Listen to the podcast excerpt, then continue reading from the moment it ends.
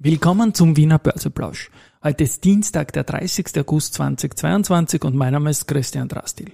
Heute geht es wieder um die Wiener Energie und dazu sehr gute Zahlenleger im Rahmen von Market hey, and Me. Here's Market and Me. Podcasting for Equity.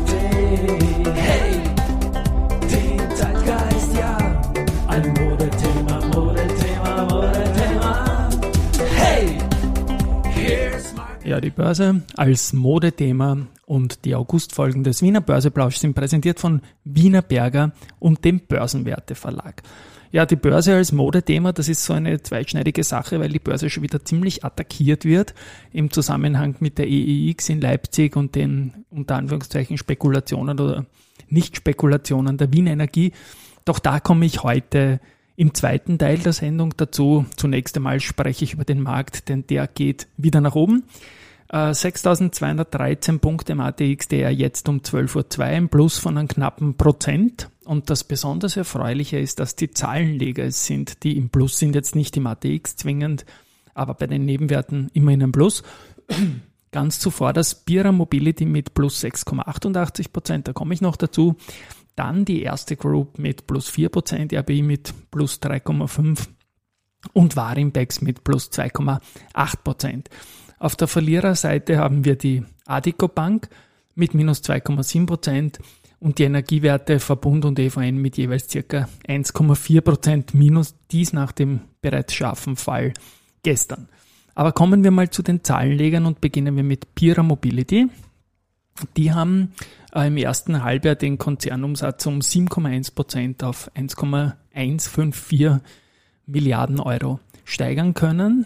Ähm, das EBIT liegt bei 92,8 Millionen Euro, knapp unter dem Vorjahr 10 Millionen. Aber Lieferkette, Lieferengpässe und so weiter, das hat man bei ähnlichen Unternehmen auch gesehen. Äh, Fahrraddivision ist auch unverändert bei ziemlich genau 52.000 Stück. Aber jetzt kommt, die Guidance fürs Jahr 2022 wird trotzdem auf ein Umsatzwachstum von 10 und 15% plus erhöht. Bisher waren wir 6 bis 10, also man hat sowohl oben als auch unten angehoben. Und was die Margen betrifft, so wird man beim EBIT 8 bis 10 Prozent und beim EBITDA sogar 15 bis 17 Prozent erwarten. Das wird also alles bestätigt. Und weil es mehr Umsatz geben soll, dann wird es also auch äh, mit gleichbleibenden Margen mehr Gewinn geben. Also das ist sehr gut. Weiterer Zahlenleger, der im Plus liegt, ist die Warimbags. Die haben ja an der Börse heuer ziemlich viel verloren, weil sie potenzieller äh, Russland-Verlierer sind, ganz klar. Aber die Ergebnisse sind gut. Also die, das Periodenergebnis äh, von 13,4 Millionen Euro äh, ist gewaltig im Vergleich zum Vorjahr, wo es nur 1,7 Millionen Euro waren. Die haben ein gutes und krisenerprobtes Team und sind eigentlich auch sehr, sehr gut aufgestellt. Und EBIT, EBITDA und äh, positive Immobilienbewertungsergebnis, das schaut in, in Summe alles recht gut aus und auch die Aktie ist heute unter den Gewinnern. Der CEO, der Franz Jurkovic, wird mich in den kommenden Tagen mal zu einem Börse People Podcast in der Season 2 besuchen und darauf freue ich mich natürlich sehr. Ebenfalls ein Zahlenleger und ebenfalls im Plus ist die POR, die hat eine Produktionsleistung von 2,7 Milliarden Euro, plus von etwas mehr als 10 Prozent erzielt, an höheren Auftragseingang, äh, nein, tiefer, sorry, 7 Prozent unter dem Vorjahr. Ähm, ja, die Kosten sind natürlich überproportional höher ausgefallen, aber, und jetzt kommt's, man erkennt halt auch da schon langsam, man äh, eine Stabilisierung der Materialpreise, zwar auf hohem Niveau, aber doch. Ähm, ja, aber auftragsseitig bleibt man komfortabel unterwegs und das EBIT soll, und das ist letztendlich das Allerwichtigste, über dem Vorjahreswert von 85 äh, Millionen Euro liegen. Und damit gibt die POR erstmals seit längerer Zeit wieder eine Guidance. Bei der Wienerberger ist es so, dass sich die, die Gasversorgung gesichert haben, und zwar über den Speicher in, in Heidach. Und Contron hat von Capsch Traffic Converse gekauft, nämlich die spanische Konzerngesellschaft Arce Mobility Solutions. Da geht es um einen akquirierten Umsatz von 11,2 Millionen Euro. Und ja, anorganisches Wachstum jetzt nach der Umbenennung und der dem angekündigten Strategie-Switch.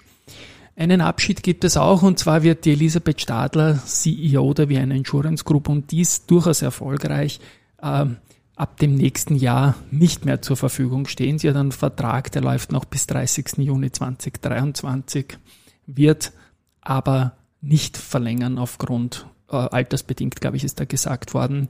Ich glaube, sie hat einen guten Job gemacht. Sie wird der VG weiter zur Verfügung stehen, aber nicht als CEO. Ja, äh, Research gibt es auch noch, SRC, das Kursziel für die SIMO wird von 26 auf 23 zurückgenommen. Das ist also korrespondierend mit dem Angebot von 22,85 und das Rating geht dann stringenterweise von Zukaufen auf Hold. Die erste Group hat SBO auf Kaufen gestuft, davor war man bei Akkumulieren und das Kursziel geht von 44,8 auf 74 Euro. Und zuletzt noch eine Personalie bei der Semperit. Auch da ähm, tritt ein, ein, eine Frau als Vorstand zurück, und zwar Finanzvorstand, die Petra Preining, die wegen einer Karriereveränderung, also neue berufliche Herausforderung, nicht mehr CFO sein wird, wird durch den Helmut Sorger ersetzt und der war zuletzt CFO der Nordamerika-Division. Also in Summe schade, dass zwei Vorstandspositionen von Frauen weniger wurden. Also auf Sicht jetzt einmal Oktober und einmal Juni 2023. So, und jetzt komme ich zum Riesenthema dieser Woche.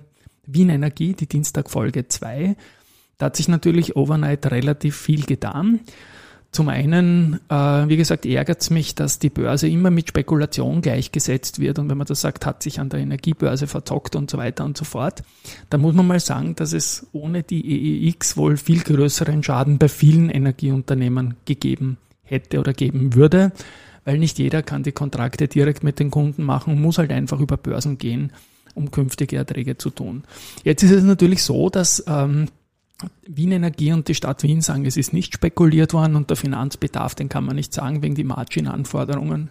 Verzeihung, das ist schon so natürlich, dass die Margin-Forderungen sich täglich ändern, aber man weiß bei einer Margin auch, wenn man in der richtigen Richtung investiert ist, sprich, wenn deine Position quasi im Plus ist oder in dem Fall eine, eine Kaufposition für Energie, dann würde die Margin kleiner werden. Da die Margin aber größer wird, nämlich gewaltig von Freitag auf Montag und gestern wieder kleiner, ist es ganz klar, dass es eine Verkaufsposition gibt, dass es einen Überhang gibt, das letztendlich aus welchem Grund auch immer, so wie es der Markt anzeigt und jetzt äh, eindeutig ist, Short ist im Strombereich oder vielleicht bei diesen Spark Spreads, die also zwischen den Gas- und Strompreisen äh, quasi den Abstand irgendwie handelbar machen.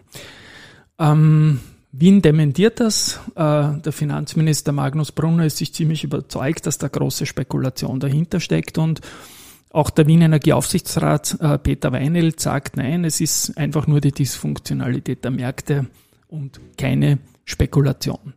Jetzt möchte ich dann noch ein paar Sachen, also Schutzschirm wird natürlich gefordert, den gibt es in Deutschland auch und letztendlich ist das sicherlich etwas, was man in Zeiten wie diesen auch tun kann. Aber in Deutschland muss man dazu sagen, dass der Schutzschirm für spekulatives Vorgehen vom Rettungsschirm nicht erfasst wird. Also sollte da irgendjemand eine Risikoposition eingegangen haben, sein, so wie es jetzt bei der Wien Energie, Wien Energie einfach aufgrund der Veränderungen der Margin von gestern auf heute, jetzt ist wieder weniger äh, aussieht, dann würde auch in Deutschland ein Schutzschirm irgendwie nicht greifen. Ich verstehe irgendwie, dass das Finanzministerium da genaueres wissen will und auch, dass man mit einem Kredit reinfahren will, quasi für Wien und jetzt nicht das Geld als Bund zur Verfügung stellt, sondern einen Kredit einfach so, verstehe ich auch, der, der, der Bund hat einfach geringere Kreditzinsen zu zahlen. Das ist ganz normales Treasury, das jedes Unternehmen betreibt. Die günstigsten Konditionen soll man einfach äh, spielen und da ist die Bundesfinanzierungsagentur äh, besser aufgestellt als, als die Stadt Wien. Gut, wie auch immer das jetzt spekulativ ausschaut oder nicht, wird man in den nächsten Tagen dann eh sehen. Ähm, ich möchte noch zwei Punkte bringen. Zum einen den Vergleich mit der Auer. Da ist ja der Wagen Sörensen in den Nullerjahren daran gescheitert, dass sich die Auer eben nicht abgesichert hat gegen steigende Kerosinpreise. Und die haben immer gesagt, ein Hedge ist zu teuer.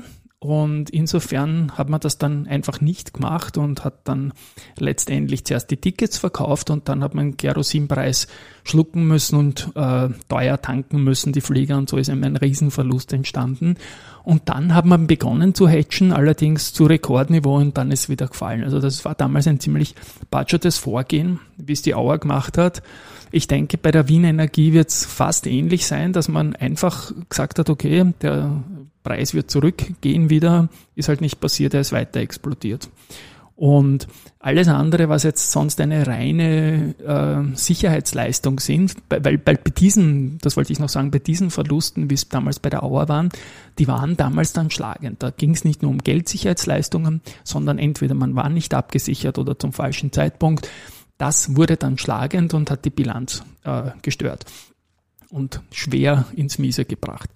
Und letztendlich ist es bei der Wiener Energie genauso. Also entweder man hat es verzockt, wenn man kein Geschäft dagegen hat, zum Beispiel ein künftiger Kundenkauf, den ich jetzt nicht kenne, aber es könnte ja sein, dass ein großer Kunde da per, per nächsten Jahr jetzt geordert hat und der Verbund hat im Gegenzug verkauft, um das auszugleichen. Glaube ich hier nicht, aber es könnte eine theoretische Maßnahme sein, dass die Geschichten, die wir da hören, auch noch stimmen. Ähm, wenn nicht, geht es nur um ein Hilfspaket für die Margin und so ein Hilfspaket für die Margin, mein Gott, na, das äh, würde man ja wieder zurückkriegen. Das möchte ich auch vergleichen mit den Bankhilfspaketen, die es da vor 15 Jahren in der Lehman-Krise gegeben hat, die ja auf Heller und Cent und Zinsen alles zurückgezahlt waren, zum Beispiel von der Erste Group. Und ich glaube, der Andreas Dreichel wird sich den, wie er, glaube ich, irgendwann mal gesagt hat, Fehler da ein äh, unter den Schutzschirm des Staates zu rutschen, weil das hat man ihm ewig vorgehalten, dass er das gemacht hat. In Wahrheit war das ein Geschäft für die Banken, zum Beispiel, äh, für den Staat zum Beispiel mit der erste Group. Ja.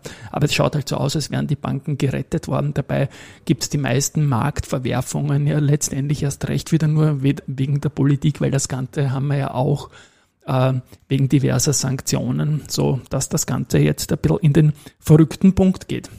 Der Verbund hat das Thema, das Problem nicht, weil der Verbund hat sehr, sehr früh auf Erneuerbare gesetzt, hat Unmengen investiert, vor 10, 15 Jahren auch in Wasserkraft und Erneuerbare. Der, der damalige CEO, der Wolfgang Anzengruber, hat man mal erzählt, ist dafür in den ersten Jahren abgestraft worden für seine teuren Investments irgendwie. Und jetzt ist man halt in der privilegierten Situation, einen guten Mix anbieten zu können. Und ja, Gerüchte gibt es natürlich auch, dass der Verbund kaufen könnte, die Wiener Energie. Ich wäre, sagen wir mal, nicht dagegen, weil der Markt kann sowas relativ gut. Und der, der, der Gregor Rosinger ähm, von der Rosinger Group hat abschließend noch gemeint, und das ich jetzt dann mal noch im Abspann, die Wien Energie gehört voll privatisiert und an der Börse gelistet. Wenn wir das Mandat bekommen würden, würde ich einiges an Aktien der dann voll privatisierten Wien Energie zeichnen. Ich lasse das jetzt mal so stehen. Vielleicht wird alles gut. Ich hoffe es und dass nicht allzu viel Steuergeld verbraten wird. Tschüss und Baba.